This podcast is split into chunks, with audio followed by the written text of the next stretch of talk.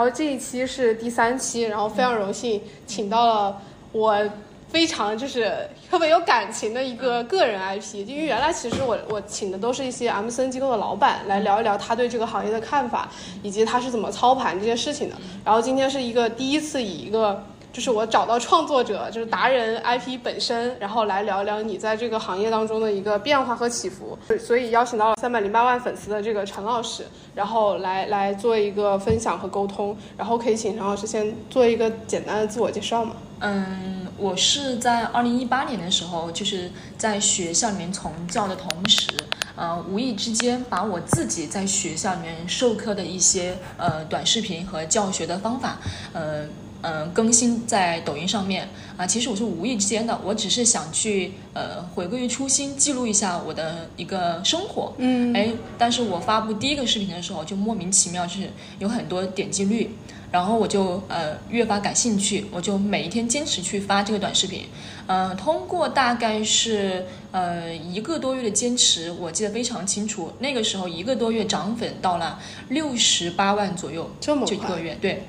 嗯，但是呢，那个时候，嗯，也遇到了一些就是工作上的阻碍，因为我那个时候是在学校里面从教，嗯，呃，在学校里面从教的话是没有办法去做抖音的啊，并且学校领导也是会管束的，发一些这个批评的文件，所以导致于后期我是受到了很大一部分的影响，甚至于是局限了我在抖音上的发，所以说当时的时候，我在二零一八年就是中间断过两年。啊，断更断了两年，呃，在二零二零年的时候，我依然觉得我还是能够在这条赛道上去坚持下去。其实，在二零一八年的时候，嗯嗯，大家都知道抖音是没有变现能力的，嗯啊，没有变现能力。那个时候商业化变现能力还比较差，对，作为一个创作者来说。但是那个时候我其实是很清楚，我知道，嗯。抖音应该是有钱可挣的，就是虽然我不知道怎么去变现，但是我能够预估到它这一块应该是一个比较大的利益切入口。嗯，所以我在二零二零年的时候，我还是重新就是违背了领导的意愿，把抖音这个板块给捡起来了。啊，依然是。顶着领导的压力去捡起来的，呃，在二零二零年重新恢复到呃抖音的赛道之后，我做了半年，我就毅然决然辞职了，因为那个节时间节点到了。嗯，在二零二零年的呃七八月份，应该是抖音开始知识付费变现的一个呃初期。对对啊，所以那个时候我就果然果果断辞职了啊。但是那个时候是我们看到文老师在进行。抖音的直播变现啊，它是我们在整个赛道里面第一个去把语文课进行变现的，所以我们是模仿了他。啊，就是向他学习。其实当时就关注到他了，然后他开始去，哎，也是一个老师，然后也是学校老师，然后开始去做课程，然后你就觉得，哎，这个课程是可以这样子去变现的。对，那年其实因为我那个时候就是认识你嘛，然后你也其实是我对接的第一个这个知识付费类的创作者达人，然后我们其实当时那个整体的变现金额是非常之大的，对对对对，就其实是踩到了那个风口，而且那时候还没有双减。对，嗯，其实，在整个二零二零年，包括二零一。二零二一年的九月九月一号之前啊，在教育这个板块上面，呃，我个人认为这不叫做挣钱啊，说的夸张一点，其实就是捡钱啊。那个时候就是这么夸张，好令人嫉妒。对，所以说那个时候就是你只要开播，你只要去啊放下你的面子，愿意放下你自己的身份啊，你愿意在呃抖音这个直播平台上去进行授课，其实大家对你的认可度是非常非常高的。对你的信任度也很高，需求也非常广。对，因为之前的时候，大家认知都是在疫情之前，都是觉得上线下补习班。对对对。啊，但毕竟线下补习班虽然有优势，但是也有劣势。嗯。比如说，你在一个小的城市，线下补习班可能没有接受到，没有接触过优呃，没有接触过一些优秀的老师，没有一些嗯呃教书教的比较好的好的一些呃资源，对不对？然后第二点就是你线下补习班肯定是以千为单位，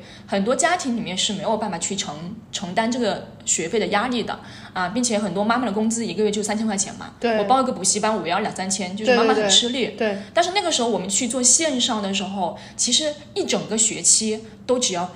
一百多块钱，我记得很清楚，就两百都不到。对啊，所以说很多妈妈们愿意去选择。啊，但是呢，线上其实也有弊端。实话实说，线上的呢优势就是你可以选择到自己喜欢的老师啊，受众群体比较选择性比较广泛。呃，第二个优势就是呃比较便宜。第三个优势就是以你自己的时间为主，就是时间节点上没有那么固定化。但是它最大的劣势就是呃比较依赖于孩子的自觉性。如果孩子自觉，你是肯定可以啊。获到获得很多知识点收获的，但是你不自觉的话，可能还是需要父母去。对对对对，还是需要父母旁边去督促。但是在二零二一年九月份出了双减政策之后，基本上我们所有的大盘的教育都出现了一个集体下滑啊，不仅仅是下滑，呃，可能就是语文和数学这种学科属性比较强的，是呃，在二零二一年九月份之后，我们是没有办法开播的啊，就是连小黄车都不能挂了。对啊，所以说中间我是休息了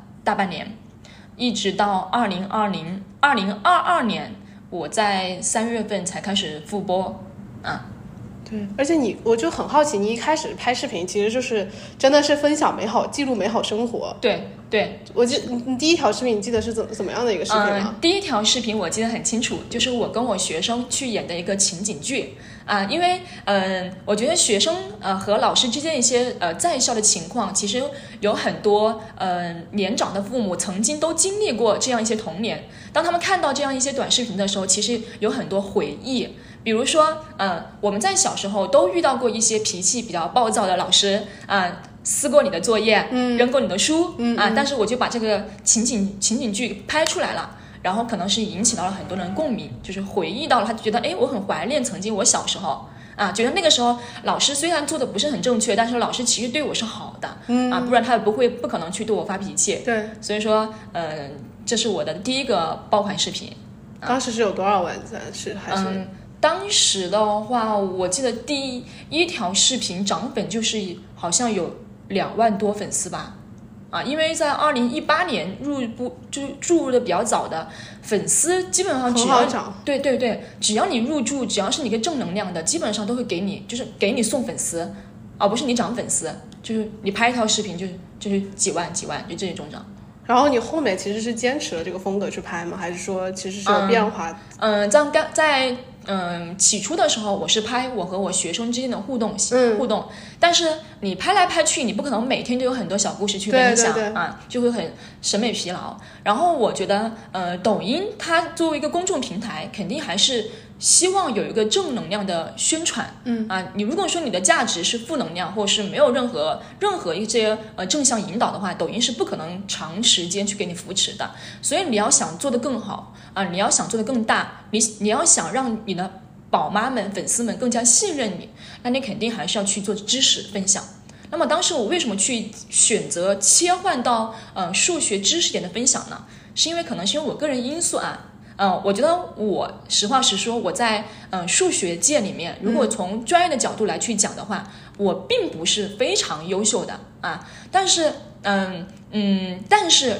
我我我可以说我在呃数学界里面，可能我们那一届的年轻教师里面，可能我的个人的形象加上于我的这个呃教学方式的特点，因为我是一个特别活泼的、嗯有个性的女性教师，嗯，把我所有的人特点结合在一起，可能就刚好形成了一个个人 IP。就这个这个节点，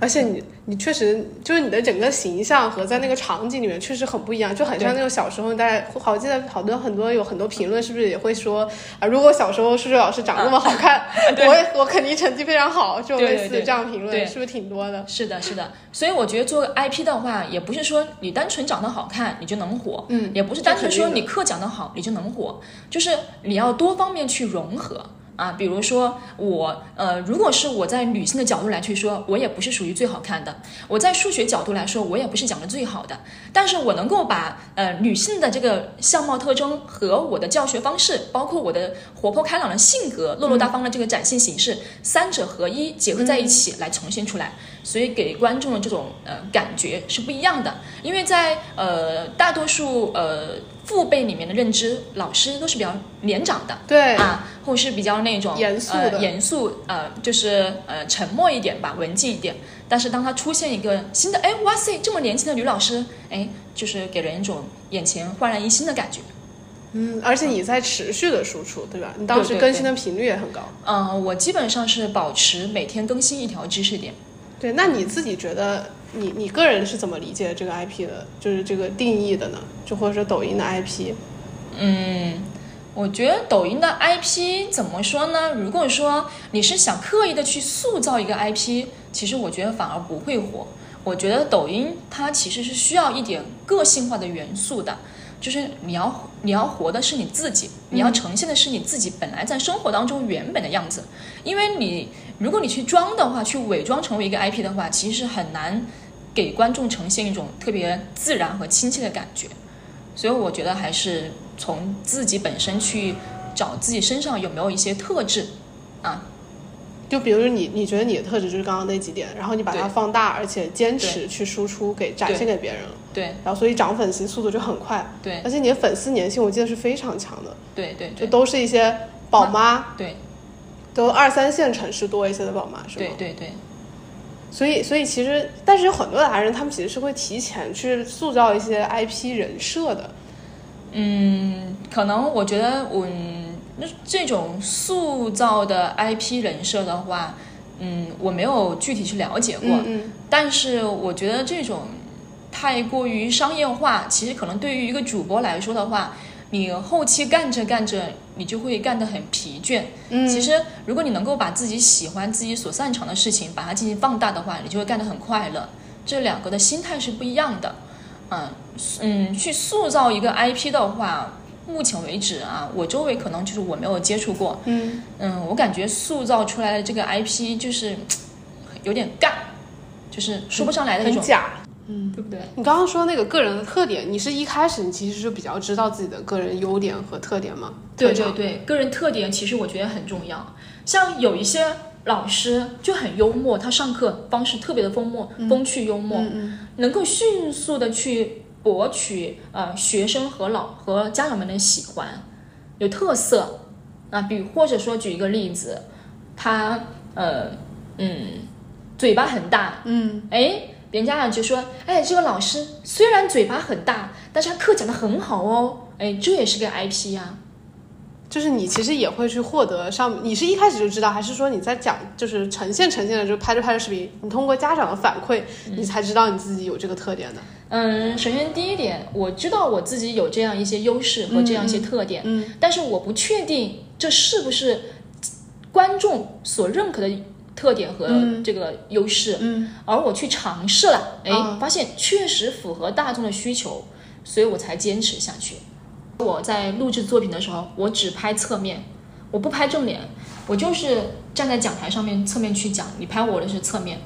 就是大家知道哦，这个老师是侧面，这个老师侧面啊，并且我开头第一句话，今天让我们一起来学习一下，今天让我们一起来学习一下，就有很多记忆点。第一是场景记忆点，是侧面；第二口头语测记忆点，今天今天今天嗯啊；第三就是我喜欢每天穿不一样的衣服，嗯，啊哎，这个老师怎么这么多衣服啊？哎呀，这个老师衣服还不错呀。老师，你衣服在哪里买的呀？哎，所以说多方面相结合在一起。这些点就是这个就要设计这些记忆点，是你自己就是想出来的，还是说你有去特意去学习？因为你其实是个老师，你不是很知道这个流量怎么玩，然后这个营销怎么弄。呃，这些记忆点就是我生活当中就是这样的人，我生活当中就是这样的人。我只不过是把生活当中的自己呈现在观众面前了。然后再放大一下，或者说再坚持强化这个事情。对对对，就我觉得你还是有一些天分在里面的，对吧？我觉得是运气吧。就是运气加天分吧，你被选上了，然后而且你你你确实有点天分，就是这些东西也没有人教你嘛，你你有单独去上过课吗？就关于我我从来没有上过一节正儿八经的课，没有人给我上课，因为我所在的城市太小了，嗯，就是资源信息太闭塞了。所以你其实所有东西都全是自己摸索的，对然后就自己凭感觉，对，然后觉得凭感觉，就是我觉得我运气很好，真的。啊。我觉得还是多少有点天分在，因为很多人他可能他做抖音的时候他就不知道这个事情要怎么搞，他可能就很死板板的，我就，但是你很会站在用户的心里去想一些事情，我觉得对，就你会想，哎，宝妈她怎么样记得住我，对吗？嗯，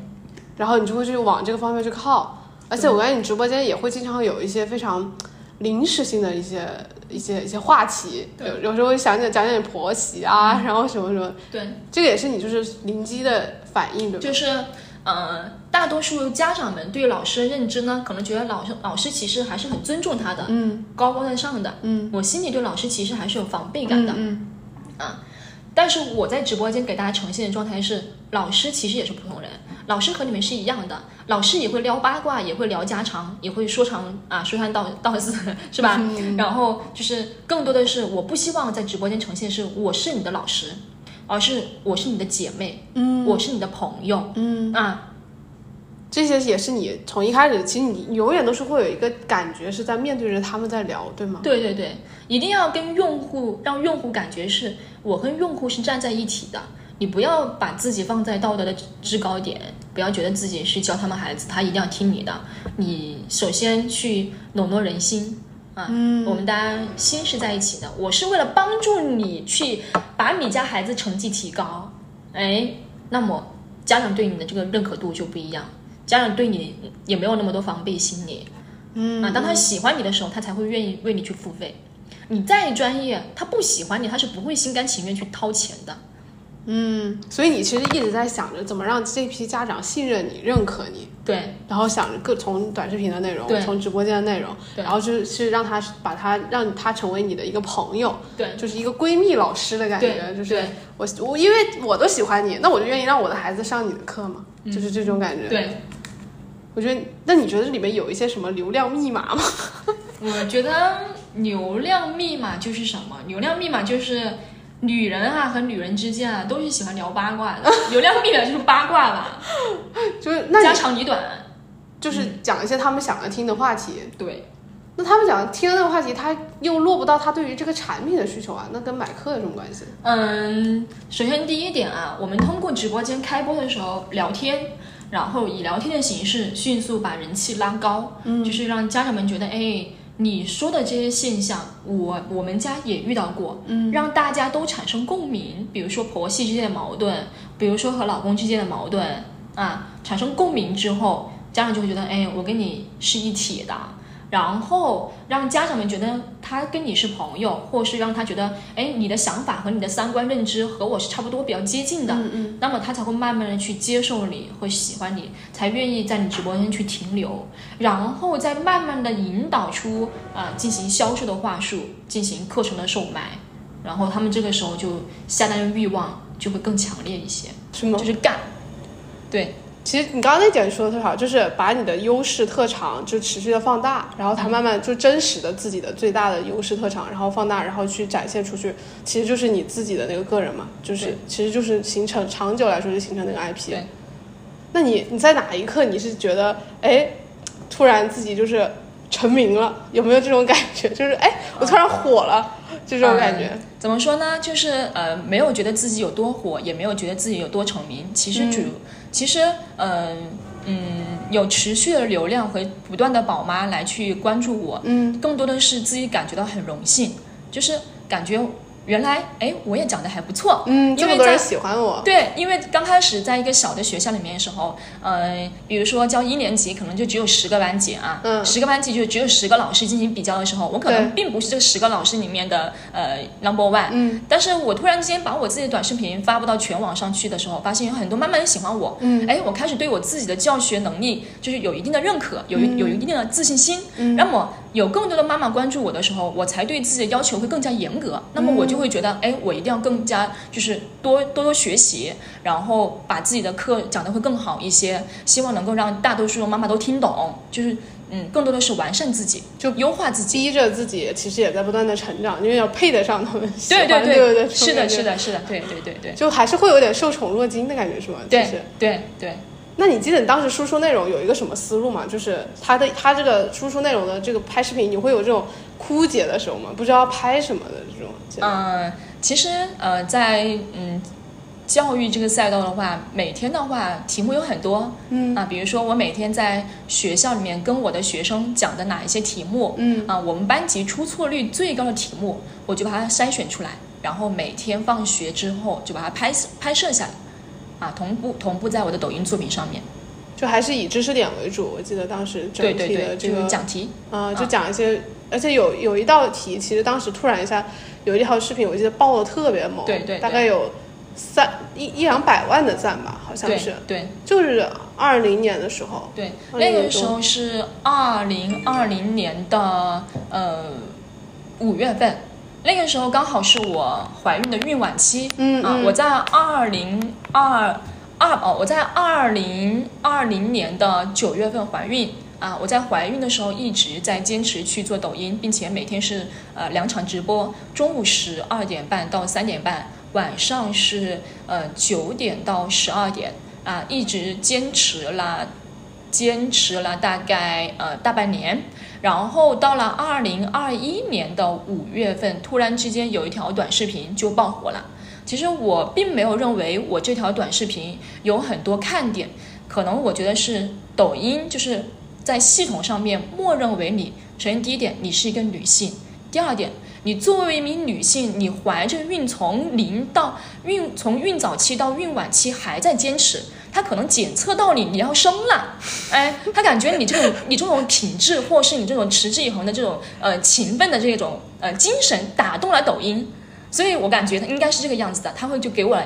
一大波流量。啊、那那光光一条短视频，我就涨粉涨了一百七十多万，还是一百八十多万粉丝，对，我也记得那天就是，然后你就连续一天播了八个小时，对。因为那个那个直播间简直就是你说的捡钱，对对，那个时候爆款的时候，就是开播，你不用说话，你都不知道你直下单。你都不知道你要说什么，他就蹭蹭下蹭蹭下，不需要你说话，就蹭蹭下蹭蹭下蹭蹭下，就人不停的往里面涌，嗯嗯，啊，并且那个时候开播就是一万多人，一万多人，在线同时在线看。你，对对。就那个时候应该是最高峰的时候吧，对。就是你快生的那段时间，就六月份的时候，又是暑假，我记得暑假前，对，所以我觉得做抖音的话，呃，你要是说你有对你有多能力。多有能力啊，其实有能力的人很多，但是你有能力，你并不能够一定在抖音上去呃爆火。嗯、我觉得抖音其实这个系统上面其实是有一些检测的，就是一定要坚持，要勤奋。啊，你不要三天打鱼三三天打鱼两天晒网是吧？嗯其实我觉得他是会检测出来的。你觉得这条视频爆我是因为他觉得你很努力，对，我我是这么认为的。你这个你这个太就很可爱，我觉得对你真心这样认为的吗？对啊，我就这么认为的。其实就是努力有了有回报，对，因为整个当时全网只有我一个老师是在孕早期一直在孕晚期，不停的在上课的同时还在做直播嗯，啊，就是从零到一一直在坚持。所以我感觉系统应该是检测到我，哎，这个女孩子还不错，还比较勤奋，哎，我给她一点流量，然后鼓励一下她，应该这种感觉。那所以其实其实你是没有一个对你的视频有研究，比如说今天她为什么点赞多，明天她为什么点赞少，你会对这些内容或者数据很敏感吗？嗯，会有敏感性，就是你在拍摄一条短视频的时候，呃，你大概就知道这条视频的点赞会不会高啊。虽然我不能够，我不知道具体有多少，但是我能够猜测到。首先第一点，你在呃短视频的素材上面去选题的时候，一定要去选择一些经典题型，啊，选择呃大多数的妈妈都会遇到的题型，就是能够戳中他们痛点，嗯嗯。啊。然后第二点，我们在讲解知识点的时候，语言一定要是精炼。啊，精炼，不要把不要把一个简单的知识点讲得非常的呃繁琐和复杂，我们要学会去化繁为简，啊，让妈妈用最少的时间，这个最少的脑力来去思考和分析推理出这道答案，并且还要学会去举一反三，啊，这才是核心关键。你为什么会在你录的时候你就觉得他点赞互动就是高不高少不少呢？嗯，因为呃，我在从教的话，我看到题目的时候，我就知道能够大概猜测出哪一些题型是大多数人出错率会高的，啊，而哪一些题型是大多数人都会写的，没有必要去进行深究了。啊、还是从一个教学的角度，对就你觉得这道题，比如说它确实是个很热门的题，对它可能就是就是会火，对吧？就会好一些。对但我有个很好奇的点，就是这些家长他又不是学数学的人，嗯他为什么会知道这道题就是重不重要、好不好、差不差呢？嗯首先，呃，其实我们在学校里面每一天的家庭作业里面，它的作业题目的难度其实是呃由浅到深的，所以你越往后面去选，你就会就发现后面的题目会越来越难。对，但是啊，嗯，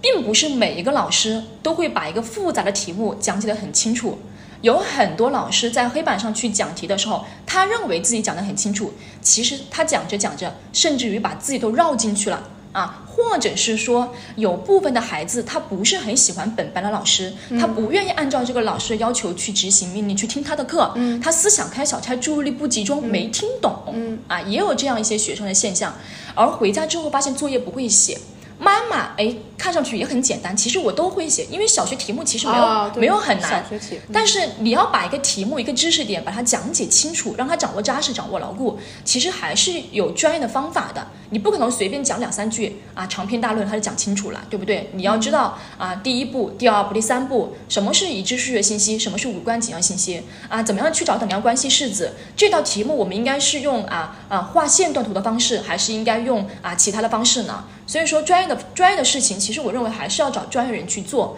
所以当他们呃都没有掌握扎实的时候，看到我的短视频的时候，哎，就会认为这个陈老师讲的不错，哎，讲的不错，我给他点一个赞，我收藏一下，哎，我把它下载下来，给我的孩子放学回家之后去听一听，哎，原来这道题目还可以这样去写。以前我们当年去学这道题目的时候，老师讲的好难呐、老师讲的到我现在，以至于我现在三十几岁了，我还不懂。但是我今天，哎，我已经三十几岁了，突然间看到陈老师在黑板上用这样的一种情，这样的一种方式去进行陈述的时候，我感觉突然之间恍然大悟了，就感觉我就是呃嗯得到了一些新的启发一样。嗯嗯抓住了他们的心理，对对对抓住了他们内心深处最柔软的那一部分。怎么个柔软？就是呃，我能够大概猜测出这道题型是大多数的大多数妈妈的弱点啊，弱项，在学习上的弱项。所以，所以你在那个里面的时候，就在整个这个过程中，你对于直播间的一些就是播法，你有做很多的新的测试和调整吗？对，有做过。呃，在直刚开始我们做直播的时候，因为是呃呃野生野生博主，不是专业博主，所以说在话术上面是非常不专业的，并且也没有自己的套路。我们一步一步的测试走过来之后，形成了一个自己的直播间的风格。啊、我们在直播的时候，首先第一点要测试，要知道直播间的。呃，宝妈的群体范围是女性偏多还是男性偏多？包括你的群体范围的年龄段是什么阶段？那么通过这些数据来去评估一下这些妈妈们的大多数需求在哪一个板块，然后再去测试我们的商品。啊，商品我们测试的时候，第一不仅仅是要测试商品，第二我们更多的是要去测试哪一个商品对于作为一个商家来说，利润能够达到最大化。所以我们最后从呃带文具盒、水杯啊，然后带图书，最后才转型到了课程上面。通过一系一系列的测试，我们会发现课程的这个成本是最低的，课程的利润是最高的，并且课程的交付是最轻松的。啊，最减减轻这个人人力的，嗯，所以我们就切换到了课程上面，并且在直播的时候，啊、我们的直播间可能和别人的直播间会不一样。比如说我我是一个数学老师，嗯，啊、关注我的人都是因为数学，所以我只能够在直播间去销售与数学相关的产品，就会更加呃方便一些，带的量会更大一些，并且我们在测试的时候，呃，是有专业的话术的。比如说，我十分钟轮一圈啊，我十分钟第一个十分钟我去介绍一年级，第二个十分钟我去介绍二年级，第三个十分钟我去介绍三年级，就轮回啊，形成一个呃呃圆形吧，啊环形。就你的话术其实也在不断的调，对对对就也是根据每一场每一场数字，然后来对去看哪种是效果是最好的。对对对包括你直播间背景，我记得也经常调。对对对，就都在测试过。刚开始我们直播的时候，就是背后是一个白墙，嗯，但是我觉得白墙播着播着就挺没意思的，大家没看点。然后后来我就把那个结婚照，我跟我老公的结婚照就放在了那个白墙的后面。哎，很多妈妈就很好奇，哎，这是陈老师的老公，哎，陈老师跟她老公好像还挺恩爱的，哎，家长们都有一些八卦的心理，所以直播间蹭蹭涌人进来了，嗯，哎，然后后期我们就开始又在切换赛道，觉得家长可能对后面这幅画审美疲劳了，看多了没意思了，嗯，然后就开始在黑板上去讲题，哎，进行知识的分享。哎，有很多妈妈说，哎，来陈老师直播间可以学到很多知识。学完之后呢，呃，回等我孩子放学回家的时候，我再讲给我的孩子去听。嗯啊，所以基本上就是一轮一轮的测试下来，我们最后回归到了黑板上讲题。啊，然后然后现在黑板上讲题不能够讲了，所以我们就又开始像你又切换到了原来那个赛道，嗯，就是背景什么都没有，就是在家里面野生野生直播。嗯嗯嗯，就还是比较那种原生化的场景，就是很亲和力的那种感觉。对对对。包括你老公现在不是也出来对去对对跟你直播？因为呃，我现在一个人播的话，可能就是大家对我的这个直播间啊没有什么好奇感了，所以我现在把我老公拉进来了。我老公现在就是像我直播间的一个工具人，他自己说我是工具人，就是呃来帮我去辅助人气的。啊，妈妈很好奇，陈老师老公长这个样子啊？哎，陈老师老公是干什么的呀？就其实也是偶然机会，哎，发现这个事情是可以这样这样做的，然后就开始设试一下。第一场你记得你卖了多少钱吗？第一场我记得很清楚，我好像卖了一万二还是一万三左右吧，卖水杯啊，因为印象当中那天水杯我挣了七千多块钱，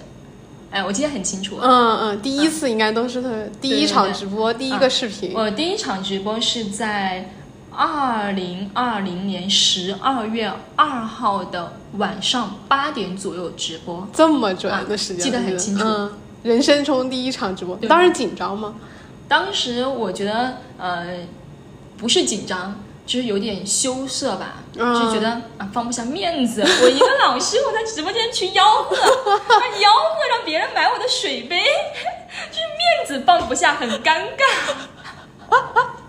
你这个心理就太到位了，因为有很多老师，他们其实你让他去做博主，然后去卖课这件事情，他分享内容他可以分享，那他直播间你让他去做做一些卖课的事情和话术，他就很不愿意挣钱，感觉当时开直播挣钱，觉得好丑啊，那种感觉是一种。很羞耻。就是要揽客，快来买，快来买，就这种心理，你知道吧？那你后面是怎么就是突破这种感觉的？后来播着播着，感觉适应了。首先第一点就是适应了镜头的这种恐惧感、嗯啊，能够接受，哎，我是对着空气在说话的，嗯 没有人去回应你啊，你要当时没有人回应你吗？对，那个时候是开直播，因为因为没有人没有人和人你进行直接交流嘛，它都是文字，嗯所以你感受不到那种语言的这种呃回应力，你只能够跟很多空气在说话，你要自己去想话题，你要自己去创造话题，让宝妈们跟着你的话题来去走，嗯，然后适应镜头之后，我们就开始销售，就开始放下脸面，没关系的，脸面值啥呀？把钱挣到手就行了 啊！而且你当时已经辞职了，对吧？其实对对对就都来干了这个事儿，对对对就想着好好干。对对对。然后后面是就是卖着卖着，可能就卖着卖着，直着直着播就好了，是吗？对，其实我觉得就是一个过程吧。可能你从适应的过程到完全接受的话，最多两个星期，你就完全可以接受你现在是个主播的身份了。不要把自己想象成为一个老师，你要更多的是，你不仅仅只是个老师，你更多的是一个商人，你更多的是一个销售。嗯，你要把你的本身的这个呃核心的部分知识和你的这个销售两者结合在一起，你才能够真正的成为一个比较优秀的直播间的，成就一个。嗯，那你在过程中有就是除了这种自己波动的焦虑，还有就是会有受到一些攻击吗？或者是那个黑粉啊什么这种？攻击的话，其实有受到过啊，肯定会有人看你不爽，肯定有人会酸你，嗯，但是我一般都是无视，觉得没意义啊。反正你又不认识我，我又不认识你，你说我两句，关我关我啥事啊？我左耳进右耳出，我眼睛当没看到过就行了。就拉黑你。对我没有必要，因为你跟我说了两句难听的话而影响到自己的心情吧。如果你每天都是这样这种心心理状态的话，也是干不好直播的。就跟那些明星是一样的，嗯，他为什么确实有部分明星抑郁或者是出现一些不好的状况，就是因为他自己心里没有办法去调整啊，所以心理内心一定要强大，就是打不死的小强就行了，你就你就使劲的脸皮很厚就可以了。就不管你，管我呢，这种。对，但很难，其实，尤其你量那么大的时候，我觉得很难。我觉得没有没有没有很难，很简单。啊啊你不要学会去避开别人，避开这些黑粉。嗯你越是避开这些黑粉，这些黑粉就会越猖狂。有时候黑粉来了，嗯你按照自己的内心去走，你想怼他你就怼他，你一定要找到一个发泄口。嗯，如果别人别人怼你，别人黑你，你还要按住自己内心，当做没看到，什么都不要，什么不要管，那你就会久而久之 就是会产生抑郁的。我觉得，所以很多时候直播间有黑粉喷我的时候，我基本上是直接怼回去，我毫不客气啊，只要是我站在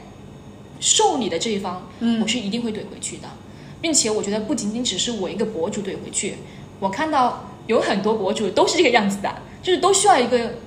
一个心灵的呃发泄口。不然真的会憋死。对我看到有很多明星在抖音直播上也是直接怼的，看到好几个。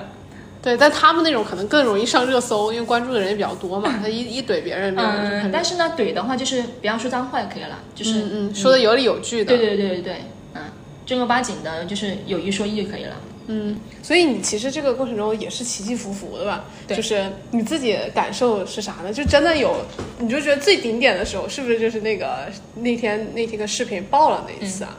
是算可以这样算吗？嗯就回忆你这个抖音生涯。当时我在二零二零年辞职的时候，其实呃，我的家里面的人是不同意我辞职的。我觉得大部分，而且你其实也在就是湖北的一个二三线城市嘛，其实也不是说什么超一线啊这种，大部分人还是还是很难接受。老师是一个多好的职业呀！对他们就觉得周末呀、节假日啊、双休啊，并且又受人尊重啊，啊，又不风风又又不用风吹雨淋啊，又不用是吧晒太阳啊，嗯，但是那个时候我觉得我还是想做一次自己啊，我觉得我不想，呃，按照别人的心目当中那个梦想的职业去发展，梦想那个角色去走，所以我觉得还是要去创业去试一试。我一直认为，谁说女子不如男？嗯，啊，难道我就一定干不掉别人吗？所以我就啊尝试了一下，哎，一不小心，哎，还确一不小心一年干赚了一个 赚了一个小几个 W 几千个 W。就是，嗯，其实我觉得挣钱啊，它不是你想挣就能挣的，就是。我一直觉得钱，它只不过是我们人生当中的一个附属品，它是用来强化我们的努力的啊。就是你只有一个正反馈之后，我才会愿意去付出更多的努力和时间精力。对，所以我觉得钱它只不过是一个呃其次，嗯，核心目的还是要干好自己的本本职的工作，就是还是要交出去了。嗯嗯嗯，在二零二零年我创业之后，我创业的时候我怀孕，我怀孕特别累啊，因为孕期整个人的身体状态都不是很舒服，对对对。完全是靠毅力坚持下来的，完全是靠毅力。我记得你那时候经常就是太累了，播的太累了。对对对，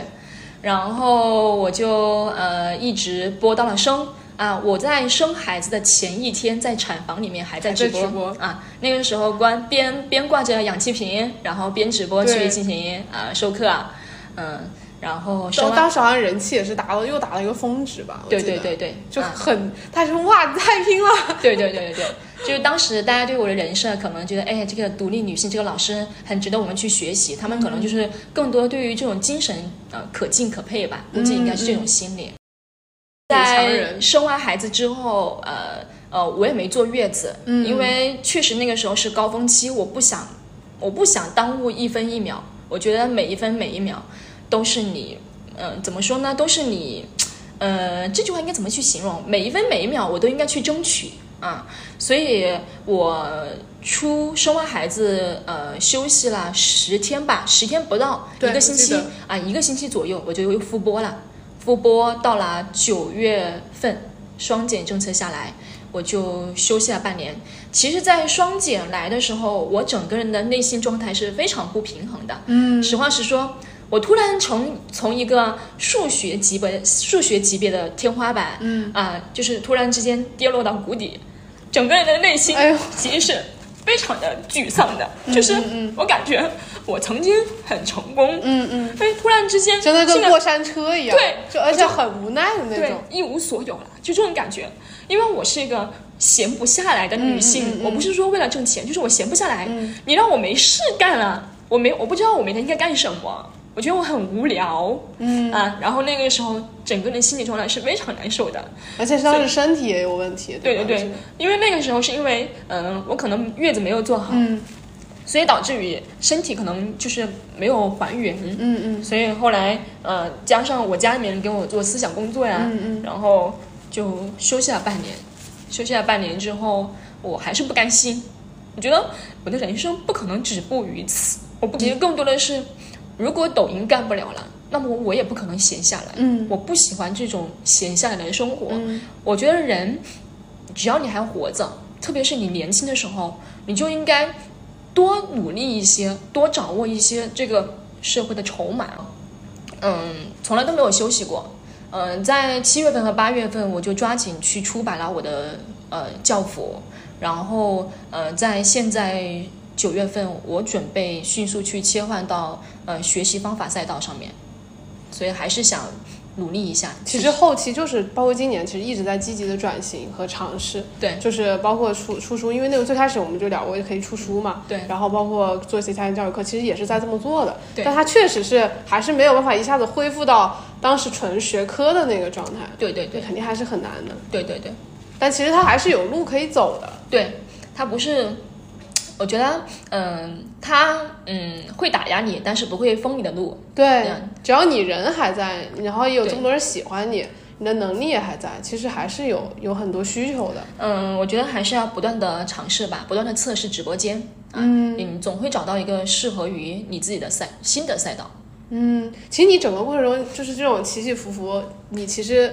对于我觉得，对对一个个人 IP 来说，应该心态影响要求很高吧？你觉得怎么样一个人他能够承受住一下子突然来的这么大的这样的一个？因为你说实话，你原来一个小学数学老师的话，一个月也就几千块钱，然后到一个成为一个抖音博主，一天能够就是几十万的这样的一个收入的时候，你内心的这个心理有很大的落差，就是很大的一个变化嘛？就我还蛮好奇，因为我我想象不到这种感觉。嗯，境外过的生活其实和你呃月薪。几百万过的生活是一样的，生活的本质其实是没有发生变化的，但是变的是什么？变的是，我觉得我需要通过这些数字来证明我自己的价值，啊，就是如我月薪三千体现的价值和我月薪两三百体现的价值，我需要一个外在的数字给我给予强化，给予强化而已。所以说我内心上面实话实说，没有什么太大的波动。嗯，从零到一，整个的心态的变化就是，呃，我反而觉得没有过得比以前更快乐。真的，我反而觉得在呃成功之后会过得会比比以前更加焦虑，嗯，压力更大，嗯，更忧愁。因为现在的话是手下还有几个员工，嗯，可能在创业初期，我是为了能够去挣钱，或者是为了能够去掌握更多的这个筹码。但是当事业发展于稳定期的时候，你会发现你根本就不是为了自己而去工作，我们更多的是责任感啊。因为如果我不工作了，那么我的员工怎么办？嗯，他们何去何从？他们在我这，我还可以给他们提供比较好的就业的环境。啊，拿到一份不错的薪酬，但是如果我倒下了，那么他们又要另谋出路，所以我觉得后期发展的时候，我的压力会更大一些，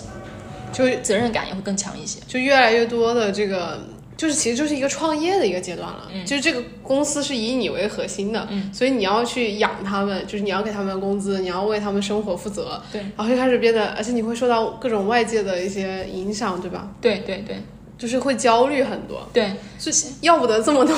什么明星，是很容易抑郁的，对吧？对，我是我觉得，呃，心态最大的感受就是，我以前没有那么多呃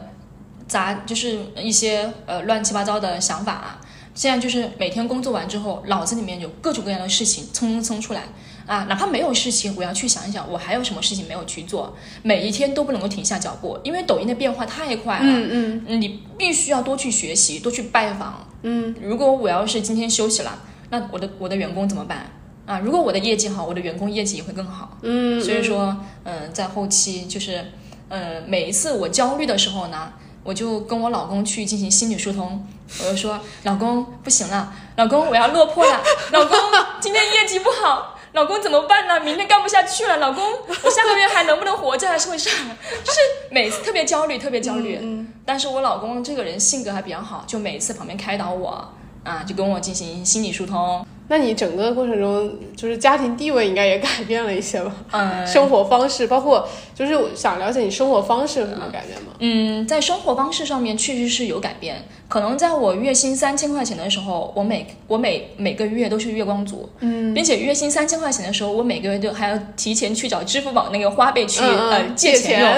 然后下个月再去还上个月的钱，嗯嗯，所以导致于我月薪三千块钱的时候。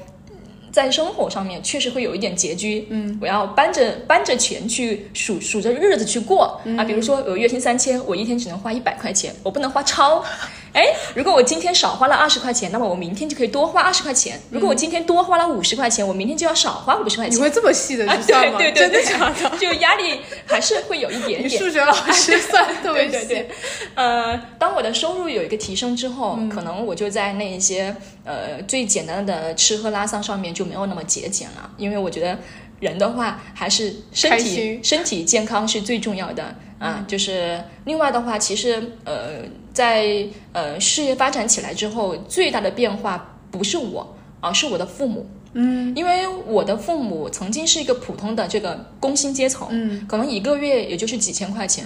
嗯，呃，我在呃创业初期的时候，呃，我的父亲和我的母亲就分别生了一场病。我爸爸是在二零二零二零二一年四月份的时候被检查出来去得了甲状腺肿啊，甲状腺肿，呃，也是属于呃就是比较轻微的一些癌症的现象。然后我的妈妈是在呃七月份的时候被检测出来乳腺癌的早期，还好是早期。呃，如果说按照我以前的那个收入水准的话，可能我的父母连看病的钱都没有，啊，可能看病的钱都要找别人去借。嗯，啊，我的父母哪怕找别人去借了钱看病，他的内心，呃，在休养的时候也会很不舒服，因为他没有底气。对，啊，所以嗯，有钱之后，嗯、可能我觉得，嗯，你们该休息的时候好好去休息，不要去操心钱的问题，就是我来帮你们去找，你们好好去养身体就可以了。现实问题，而且很就是很很重要的一件事情。，对对对就有底气去照顾自己的家人了。对对对就是让他们生病的时候不至于那么忧愁，或者是处于一个非常抑郁的状态。嗯，就是依然生了病之后，他依然能够呃非常乐观和积极的去面对和解决这些事情。那你在在这个过程刚刚提到会有很多焦虑的时间，你觉得这个也会有，应该也会有那种非常欣喜和开心的时候吧？你你有记得，就是如果你回想起来，突然呃特别欢欣喜的那一种，说的比较通俗一点、啊，最欣喜的时候就是。开直播的时候，哇塞，今天直播间这么多人，哎，今天直播间人不错，嗯嗯，哎，哇塞，今天业绩不错，嗯嗯嗯。今天比昨天挣得多，哎，就是这种，就是这种非常这种很现实实时的这种刺激，对对对对对，就是是多少是多少，就那种，就是你也会看到人多，你会更兴奋嘛，对，肯定的。就是特别是看到那些后台的数据上滚动的时候啊，前一个小时一个小时卖了十万，不行，我要冲一下；第二个小时卖二十万，我要冲一下；第三个小时卖三十万，就是要给自己定一个目标，就不停的往前冲，不停的往前冲。当你每一次达到你的下一个目标的时候，你就会非常的开心，这种感觉。是别人外在是给不了你的，就是内心由内而由由内而外的，并且当你业绩完成的时候，你整个人的心理状态就是那个笑容啊，就是怎么说呢，就是直接溢在了脸上，不就是藏不住的那种笑容，就大家都会问你。你今天怎么这么开心？别人一看 觉得哦，你今天业绩做的不错，啊 就是那种真的是发自内心看的，其实他也不就是那种成就感嘛。对对对，那你最沮沮丧的时候，你会因为这个数据就是会有，也会也会，就呃，当数据不好的时候，比如说一开播，嗯，直播间人气不行，或者是我卖了几圈啊，这个营业额拉不起来，我就会很焦虑。因为营业额拉不起来的话，你很有可能今天播了三个小时，你可能是亏的，嗯，因为现在呃直播后台还有投流，嗯。啊，还有人工成本，还有发货成本，嗯。啊，所以我如果说整场直播营业额不高的话，我就基本上是不挣钱的。我不挣钱，我还要自己去努力，付出了这么多时间，还要耗费自己的呃身身心健康。对对对所以有时候还是觉得不划算，那就会因此而感到焦虑、啊。但是更多的不焦，更多的焦虑的原因是因为，嗯，每一次数据不好的时候，我就总总感觉我的末日要来了，啊，对，但是依然要保持就是呃有这个工作的这个呃怎么说呢？依然保持嗯工作的轨道吧，就是不要脱离轨道。啊，比如说我休息的那半年，我没有说每天去玩，我一直在去拜访同行，嗯。啊，同行之间打探打探消息，然后学习一下，看他们是怎么去做的，嗯看他们有没有一些更的呃新的一个新的赛道去建议，呃，所以说，呃，休息的那半年里面，我基本上还是处于一个呃半努力的状态，半努力和半休息的状态。就蛰伏一下。对对对，你其实我感觉你你在一些事情上，因为你其实纯是个人，就是就我们说野生博主嘛，你其实没有机构的嘛，其实一直都没有签过机构。然后你在这过程中，你很多都是你一些你自己个性的一些特点，然后可能我觉得你某种程度上是被抖音选中了，就是嗯，时代的幸运儿吧。就是你是被家长选中的那个人，然后然后加上你自己的努力和坚持嘛，然后在过程中，你你的有一些打法其实是完全就是比较从你的心的，但是我觉得你是还是有一些天赋和感知，就是你是能感觉到你的这群人群，你的粉丝人群他们想要什么，嗯，对吧？可以这么理解吗？嗯，就是我的打法可能和一些专业的 MCN 机构打法不一样，他们可能是从大数据里面去抽出的一些呃玩法，而我的话是纯野生，就是按照自己的想法来去进行啊。我想我我我今天能够想到什么，我明天就去执行什么啊，因为我觉得呃抖音的规则上面。是绝对没有统一的打法的。如果当所有人打法都是一样的，那么你肯定就不能够破圈了。所以我不太愿意按照别人打法去执行，我喜欢去呃按照自己的想法来去走走走我自己的个人的路线啊，想用自己的玩法来去玩啊，并且为什么我没有按照统一的打法去打？呃，还有一个因素是因为，呃，我觉得呃学习别人也会很累，模仿别人也会很累，你只有做自己才会更轻松。啊，你只有做自己的想法，按照自己想法去执行的时候，你才能够在快乐当中去工作，嗯，在工作当中去体验快乐，啊，不能够把工作全部当成工作。我觉得工作只是生活的一部分，工作也是为了生活。明白，所以你其实是蛮拒绝和 M 森去签约和合作的吧？我感觉应该有很多 M 森想签你吧。嗯，有，确实是有 MCN 机构想签我，嗯，但是呢，目前为止没有想过去签 MCN 机构。嗯，其实 MCN 机构也有 MCN 机构的好处，毕竟它能够帮你呃直击主题，能够让你去走很多捷径，少少走很多弯路。但是 MCN 机构，我觉得就是呃对我的约束太多了吧，因为我自己一个人就是。啊，野生成长惯了，啊，突然给我一个笼子把我圈住，可能反而不适合。嗯，其实我从我的个人角度来说，其实也不是我不愿意去跟 MCN 机构去合作，是因为我自己个自己自己本身的一些特性、一些不可抗拒因素，导致于我没有办法在短期之内去跟 MCN 机构合作。首先第一点，呃，我的一个。我我是已婚人士，然后我的孩子和我的父母，包括我的家人，全部都在我们当地一个小城市，在仙桃市。嗯，如果我是去跟 MCN 机构合作的话，M 大多数 MCN 机构其实都在一线城市。嗯嗯，所以说他我不可能为了工作去抛抛弃我的家庭，搬到一个新的城市里面去，所以对我的个人实际情况上就是不太符合啊。另外第二点的话，嗯嗯，MCN 机构啊，其实。我就我个人认为啊，特别是一些呃新的选手，其实是需要借助 MCN 机构去发展的。嗯，因为现在抖音的赛道跟以前的赛道是不一样的，它比较成熟了。如果说你再像我以前二零一八年那样子自己一个人去摸索的话，可能等你摸索出来的时候，抖音还在不在 是一个问题了，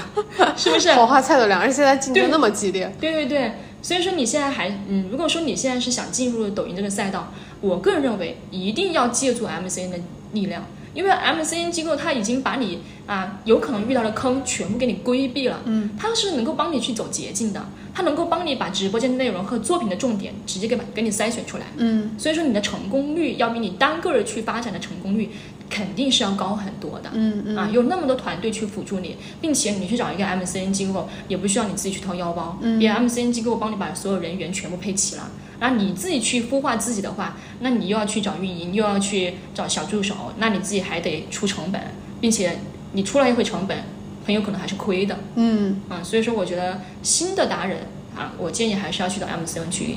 啊合作，踩在 MCN 机构的平台上面去往前行。嗯，就你其实算是一个偏成熟的嘛，就是你已经很成熟了，而且你的这个阶段可能不太一样。我觉得你可能要的不是一个机构来，就是直接跟你合作，我觉得你可能要的是一个咨询，就是或者说或者陪跑，就是因为我觉得你的商业模式上就可其实你可以放大的更大一点。你可能比如说，你不需要说呃，因为你需要保持一个外界的信息的窗口嘛。就是，那你觉得你自己这条路径是是怎么可以复制吗？我觉得我这条路径也可以复制啊。别人要现在想复制，我觉得是一件非常简单、非常轻松、非常容易的事情。这样吗？嗯那你觉得你的核心竞争力是什么呢？就是你和这么多呃数学老师也好，或者是其他老师的这个我的核心的竞争力嗯就是做的比别人早，没有什么核心竞这么争力。谦虚吗？你觉得你做的比别人早，就是你的核心竞争力吗？对，我觉得应该是这个样子的，没有什么核心竞争力，所以我觉得 IP 复制特别容易，特别容易。啊，嗯，其实只要你愿意去尝试，没有什么事情是干不了的。但还是有很多人他们想这么做，但是没有做出来。你看的，我觉得大多数是因为你没有去坚持。你要去想，我在二零一八年就开始做抖音，嗯我到二零二零年的年底才开始变现，嗯我中间沉淀了两年多，我沉淀了两年，我两年之内我是没有挣钱的。那个时候，嗯但是还是在偶尔更新一些视频，还是完全不更。嗯，中间有中间的那两年的时候，我是没有更新视频，没有更新视频嗯，啊。但是我我当时其实选择就是在学校继续上学上课。对，嗯，没有没有挣钱，然后哪怕我复播了，我复我回我回复我我回归我回归到抖音上面了，嗯我前期半年我也没挣钱，就没挣钱，是沉淀到一定的累积度的时候，觉得哎合适了，就开始变现。嗯对对对，嗯，所以你现在也也完全不会后悔当时的决定，对吧？不会后悔。哪怕是在最焦虑的时候也不会。我觉得那个时候也不会后悔，说实话，真的不后不后悔，因为你体你体验过别人没有体验过的人生嗯啊，你看到过和经历过别人没有经历过的数据嗯，啊，你完全不一样。对对对，对你刚，但你刚刚其实好像前面提了，你说你感觉还没有以前拿三千块钱一个月的时候快乐。嗯、快乐的话是因为就是现在压力更大了，嗯，就因为以前真的是没什么压力，对吧？对你三千块钱的时候，你就只管自己的吃喝拉撒就可以了，你管谁呢？嗯对不对？你现在团队越来越壮大的时候，你还要养父母，父母也老了，然后你生了小孩要养孩子了，然后还有员工，嗯你心理状态是不一样的。嗯，那你那你觉得知识付费这个赛道就是是一个好的赛道吗？嗯、我一直觉得知识付费是我非常看好的赛道。嗯嗯，因为知识这个东西，它是可以带给人们一些新的观念的和新的认知的。每一个人，不管你是多么优秀的人，你都需要一个新的认知，对不对？而当你的你你所阐述的这些知识、知识、知识能够达到别人的认可度的时候，你就可以去变现了。比如说情感博主，它其实也是一种知识的课程啊。嗯啊，其实我觉得知识赛道其实是可以做的。所以你现在一天的生活规划是怎么样的呢？我现在一天的生活规划就是每天早上，呃，因为我是每天呃晚上十二点才下播，嗯下播之后我还要去洗漱，还要这个呃吃一点宵夜，所以你晚上 下播你还吃宵夜？我不然的话我觉得很饿啊啊，基本上睡觉的话可能就是最早也是两点了，两点的话我就睡到九点钟起来，起来之后洗漱是十点左右，啊，再带一下我女儿玩到一个十一点十二点，吃个中饭，然后就到一点了。嗯，一点之后呢，我就去录我的抖音作品，大概就是两点了。两点之后呢，我就去上一节课，因为我现在卖的这些课程都是我自己亲自录出来的。嗯嗯嗯然后每天下午录两节课。哎，因为你录课的时候，你还你也要去学习，也要去听一下别人老师怎么去讲的，嗯有没有值得你去借鉴的。所以基本上录完课就已经五点半左右了，然后呃再去吃一个晚饭，然后再去跟我女儿去溜一下，带出去晃一下，嗯呃到一个呃八点半我就开始准备再进直播间，然后就是播到十二点，每天都是这样生活，所以基本上。除了睡觉以外的时间，其实都挺忙的。你不要以为我 每天直播只有三个小时在忙，其实三个小时之外的事情，我还要至少要花五个小时在直播直播的工作上面。因为你录一个作品就要一个小时，你选题，你你你讲解和你这个拍摄和剪辑，然后都是你一个人完成吗？对对对，都是我一个人完成的。哇塞，你从一开始就是所有的选题、拍摄脚脚本都是你自己写，对对对，你会写好脚本吗？嗯，脚本我不会去写，但是我会在心里去默念，嗯。就是在台下先把它在心里当中把它梳理梳理通顺一点，嗯。然后会用嘴巴去大声去朗读，嗯把它读顺一点。啊，怎么样去讲会更加让家长们听起来会更简单嗯。啊，怎么样去讲，用什么方式去讲，孩子们听得会更更扎实，听得更明白一些，嗯，所以也会磨一下，然后自己再用手机剪。对对对，磨课。啊剪剪我我我不剪辑。啊啊啊，我的课程基本上是一气呵成，就是我台下先把它磨课磨好，然后台上三分钟直接咔嚓，然后直接发布。嗯嗯。然后你的课程的话，也是你自己重新写内容，备对对对。备案，就是再对对。对去录制。对，课程首先第一点 PPT 嗯。要做，然后还要去呃看一看教案，嗯、知道重难点是什么，然后再去听一听别的老师是怎样去讲的，然后再自己把之前所有的学习总结在一起，然后自己去讲解成为一个独立的课程课程。嗯。然后，而且你在这过程中，但是你很好的其实还兼顾了带娃的时间，这个我觉得还蛮意外的。对对对。就其实没有我想象中的忙。对，嗯，可以稍微的去兼顾一下女儿吧，因为我觉得，嗯嗯，虽然我很热爱我的工作，嗯。很热爱我自己的事业，我也很希望我能够有更好的发展，嗯。但是生完孩子之后，其实还是要有一部分的时间是留给孩子的教育上的，嗯。因为我自己是做教育的，我知道教育是不可逆的，在每个年龄段你就应该干每这个年龄年龄段父母应该做的事情。如果你在这个年龄段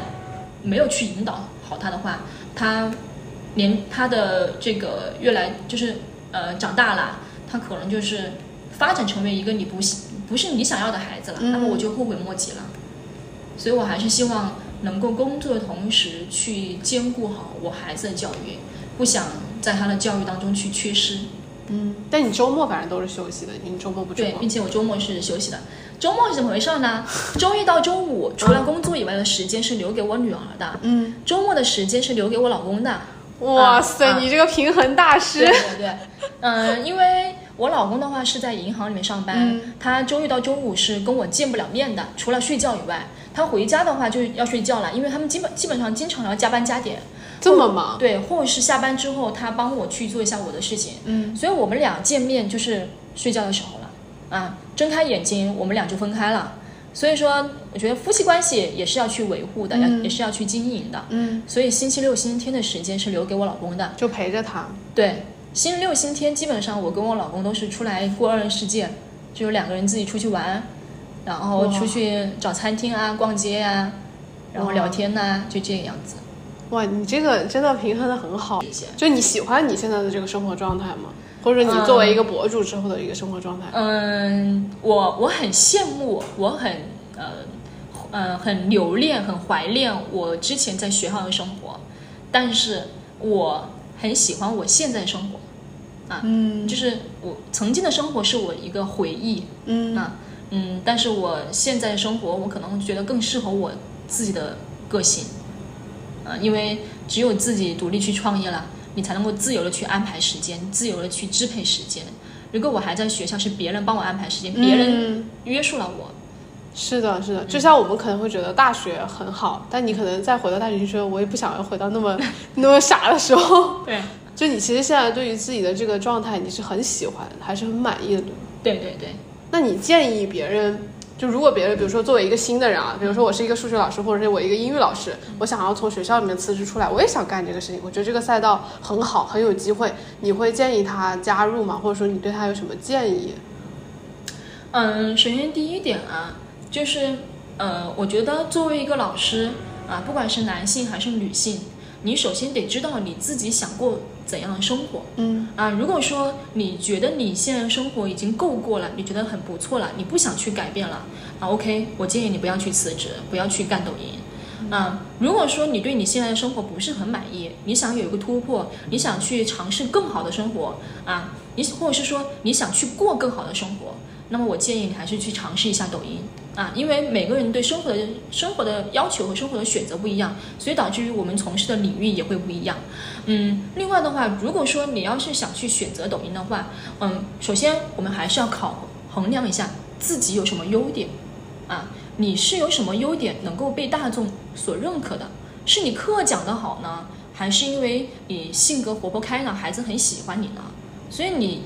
要知道你的 IP 啊，能够你的特色在哪里？嗯，如果你这个人你都没有特色，你自己都不知道你你你有哪些特点和特色，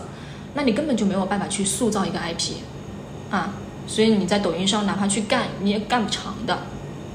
嗯，然后第三点的话，我建议大家，如果说是想去做抖音的话，一定要做好心理准备啊。你至少第一，你要就是呃抗挫折和抗压力的准备啊。然后第二，一定是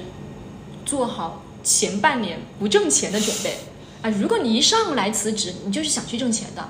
你越是着急挣钱，你反而越干不好这件事情。嗯啊，你越是佛系啊，相反，突然有一天，哎，钱来了，你就很开心、很意外，这种心理感觉是不一样的。不要太想着着急去挣钱。而且真的是要做好一个长期的身体准备，对对对，就它不是一个就是短跑的感觉，它真的对它不是那种呃迅速能够给你反馈的领域。抖音，比如说你去做实体行业，嗯你可能开一个店，你一个月啊干不好，你可能就啊干不好算了，我不干了，或者是你刚开业第一天哦有钱挣，我就干了干。嗯，在互联网上面，真的说实话，你至少要给自己留下半年的时间。你如果没有去做一个半年，你都不敢说你自己是成成功还是失败。如果你半，如果你只做了两三个月，你没有做起来，你根本就不敢说你自己是失败的。你有可能坚持第四个月，你可能就成功了呢。嗯，对不对？所以如果你坚持三个月你就放弃了，我觉得挺可惜的。你既然都坚持了三个月，你为什么不咬咬牙去坚持半年呢？谢谢陈老师，然后今天的分享，然后感谢就作为首个 IP 做了一次分享，那今天非常开心，那先到这里，拜拜，拜拜拜拜拜，拜拜，下次再见。嗯。